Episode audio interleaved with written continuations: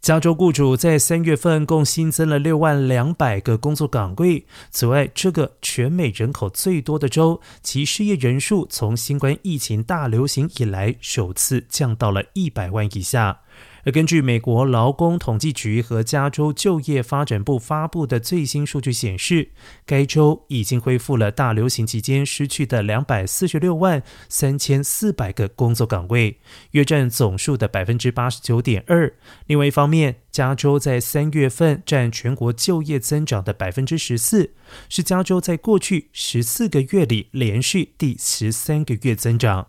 虽然加州的就业增长速度超过全国其他地区，但是申领失业救济金的人数仍然在持续的增加当中。上周占全国劳动力约百分之十一的加州，其新申请失业救济人数占了全国的百分之二十以上。